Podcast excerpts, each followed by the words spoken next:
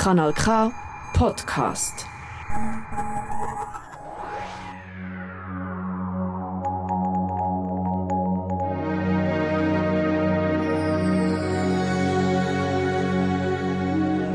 The Milky Way.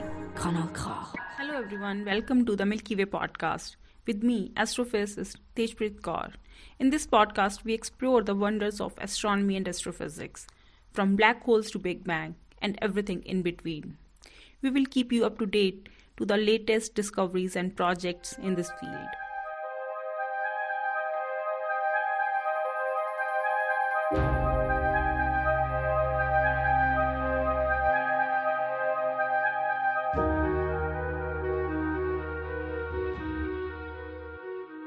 There is one question which I have repeatedly came across. Is there life on other places as well in this universe?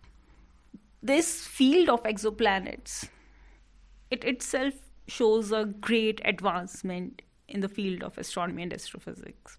For humans also, like we have came far from the time when we used to think earth is the center of this universe then we started thinking uh, earth is the center of the galaxy earth is the center of the solar system then we realized okay everything is what we are thinking is wrong then we found okay sun is the center of our solar system and all the planets are revolving around it then there is our galaxy milky way and then there are other multiple galaxies, just like uh, our galaxy. Then we started exploring all the planets in our own solar system. We came to know okay, all other planets are not just alike our Earth, they have a different mass, they have different kind of composition, their atmosphere is different, everything. So then we started categorizing okay, there are the inner planets are different and then there are outer planets. We came to know okay so within solar system there are different types of planets. Then there came a moment when we realized there are other planets as well. Other planets i mean planets beyond our solar system planets which are not part of our solar system but some other stellar system. According to estimates, there are like billions of stars in our own galaxy. And on an average, there is one planet per every star. So you can imagine there are billions of planets in our own galaxy. So far, we have detected almost like uh, around 5,000 exoplanets. There are many in line for the confirmation. Uh, there are detections, but they have not been confirmed yet. Almost 5,000 exoplanets have been detected so far. I guess this field started in 1990s, and uh, within like uh, the time span of 20 to 30 years, we have discovered so many exoplanets. So, in this episode, we will talk about what these exoplanets are, what are their features, how they are detected. This is the most important uh, aspect when we talk about exoplanets. How do we discover these exoplanets? Uh, what are missions dedicated for these exoplanets? And last but not the least, we will discuss about is there any life on any of these exoplanets? So be with us and explore this journey of exoplanets.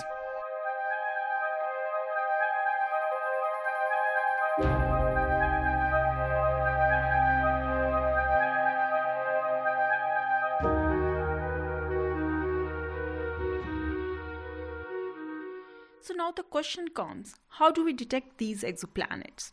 These exoplanets are so, so far away that di- directly observing them is a really difficult task. These exoplanets are orbiting their own stars, and that central star is really bright.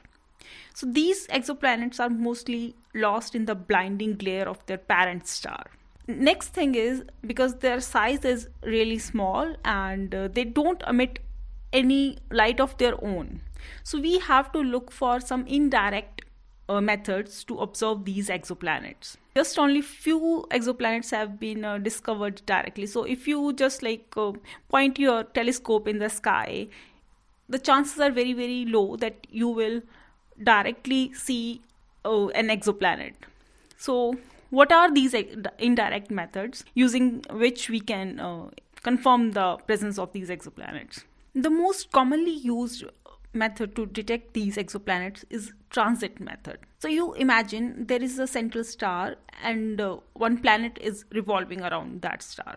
So when we are pointing our telescopes to that star when that planet comes between the light which is coming from that star like it becomes slightly dim because of uh, passing by planet. Because of this transit of this planet between that star and the telescope we can detect there is some body which is orbiting the star.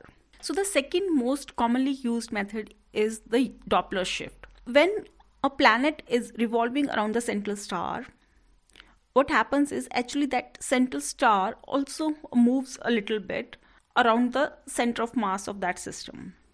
When that star is coming towards Earth and it's moving away from Earth, there is a sh- certain shift in the spectra of that star, which is known as a Doppler shift.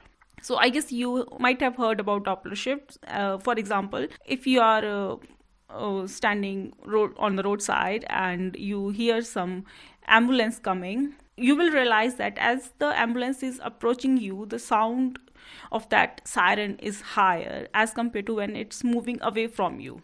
So when an object is approaching you, and the sound becomes higher uh, that is known as blue shift and when it's moving away from you it's known as the red shift.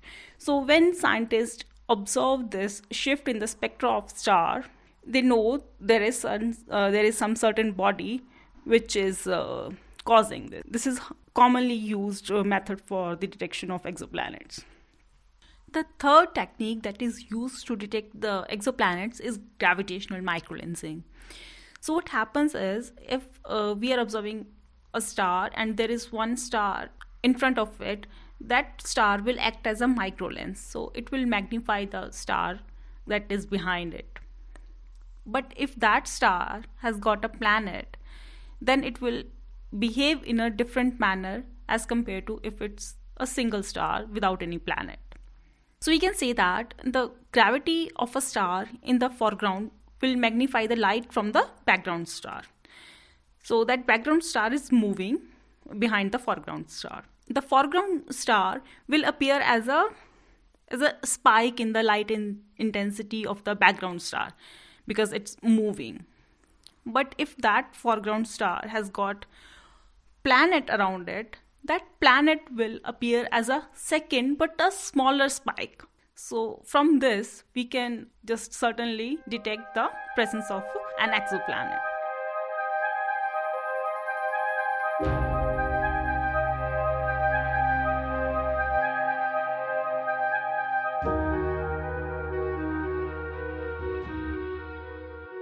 There are multiple uh, telescopes and observatories that are dedicated to study of exoplanets. They just work to uh, find the potential stars and then they study them in detail and uh, discover new exoplanets. The most uh, famous uh, observatories to study exoplanets are NASA's Hubble mission, and uh, then there is one another dedicated observatory known as the Transiting Exoplanet Survey Satellite, also known as TESS. In the past, Kepler mission has detected so many exoplanets around like up to 3000 exoplanets have been discovered by Kepler mission. Kepler mission is not in use at the moment, but uh, it was a really a great mission in the field of exoplanet. Also, there are ground based observatories to study exoplanets. One of the very famous observatory which has contributed again uh, a lot for the study of exoplanets is Keck Observatory in Hawaii. Also, NASA's uh, James Webb Telescope has also started observing exoplanets, and uh, uh, in the January this year, it confirmed its first discovery of, of an exoplanet. It's Earth-like planet, and we are expecting many new discoveries of exoplanets from James Webb uh, Telescope in the future.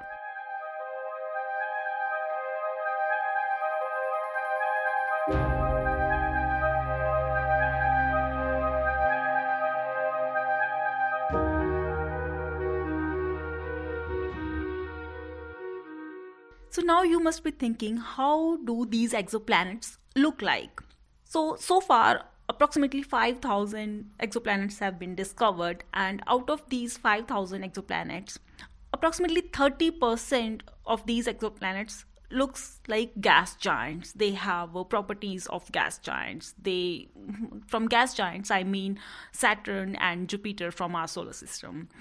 Uh, these might not be just alike Jupiter and Saturn, but they might be even bigger in size and uh, they can also be closer to their parent star. So we can call them hot Jupiters or hot Saturns. So after the gas giants, next commonly found exoplanet category is super Earths. So from the name, you can imagine uh, these exoplanets look like Earth, but uh, they are bigger in size, they are more massive these uh, again uh, contribute approximately 30 to 31% to the total exoplanet catalog. After that, approximately 30 to 35% exoplanets look like Neptune. So they are like similar to Neptune in size and uh, Uranus also. And uh, they can be ice giants or we we are not really certain yet.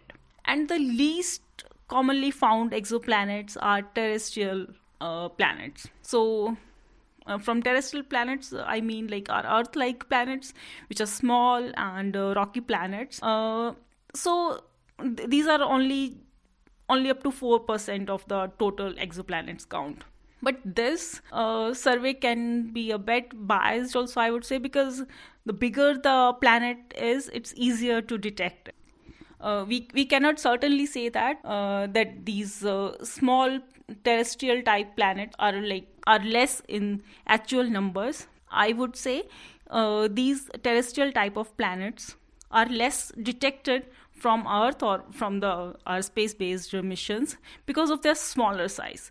But uh, we have to wait a bit more to come to certain conclusion about the population of these exoplanets.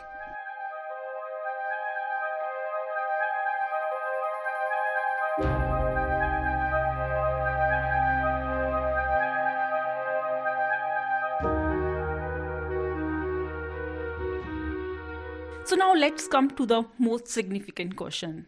Is there any possibility of finding life on these exoplanets? To answer this question, I would first go to the part do we have water on other exoplanets? Because the life we think about on our planet Earth is because of presence of water because life started in the water at first on our planet Earth. So we have discovered some water molecules in the atmosphere of uh, some of the exoplanets. But these exoplanets where these water molecules have been detected uh, are really hot and uh, probably not suitable for life as we know it. We we have not discovered liquid water like oceans or lakes as we see on our planet earth. When we look for life on some other planets we look for habitable zone we try to look at the exoplanet which lie in this habitable zone. What is this habitable zone? The habitable zone is the area around the star where it's not too hot or not too cold for liquid water to survive. For example, in our solar system, uh, sun is in the center and then there are other planets the closest planet is mercury then venus then mars then earth and then in the outer regions there are other planets like uh, jupiter saturn uh, Neptune and Uranus, etc. And when you see like uh, the planet which are closer to sun, they're really hot, and the planets which are really far away from sun, they are really cold. So Earth is kind of in a really nice place, like where water can exist in liquid form. This region where water can exist in a liquid form and like the temperature pressure conditions are not too harsh this is known as habitable zone. So we have discovered uh, water molecules on some of the exoplanets, but they are either closer to their central star or they're they are really far away from their central star. We are looking for a candidate which lies in the habitable zone and also got some water on it. That will be a perfect candidate to look for Earth like life form. So that's it for today's episode. In this episode, I just gave you a really simple explanation to what an exoplanet is and how do we discover them and what do they look like. I hope now when you look at a star in the night sky, you just imagine that there is some exoplanets which are revolving around that star and our solar system is not uh, not the only stellar system with planets. There are billions of planets out there in the so now we will talk about the night sky of the month for the month of April 2023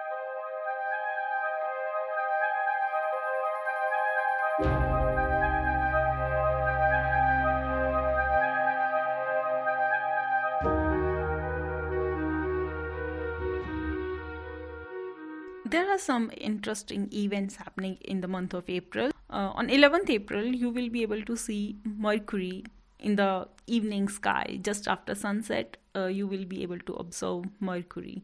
So Mercury is so close to Sun, we only observe Mercury when it moves on its farthest point from uh, Sun in its orbit.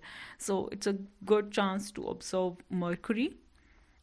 Then on April uh, 15th, uh, moon and uh, planet saturn will be really close to each other. And uh, it, it will be really easy to spot planet saturn if you haven't seen uh, saturn jupiter or venus in the night sky when moon comes closer to any of these planets it's easiest to spot these uh, planets. So you can just look for moon in the night sky and uh, the next brightest uh, shining body is that planet. So in this case of april 15th moon will be really close to planet saturn then on April 20th, there is one hybrid solar eclipse, which is a kind of really rare phenomena to observe is going to happen. But this uh, solar eclipse will be only visible in the southern hemisphere with just like some uh, parts of the northern hemisphere mainly it will be visible in australia and indonesia and some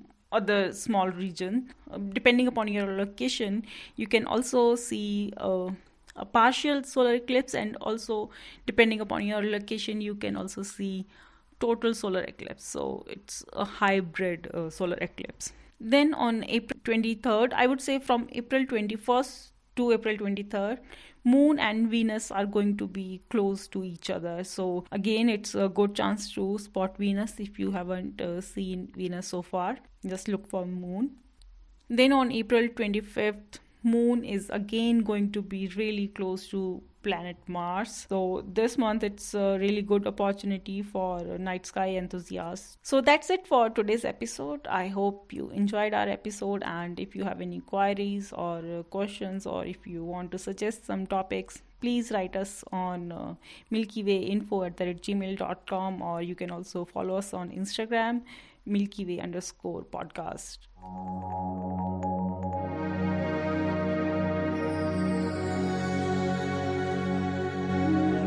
The Milky Way. Das ist ein Kanal K Podcast Jederzeit zum Nachhören auf kanalk.ch oder auf deinem Podcast App.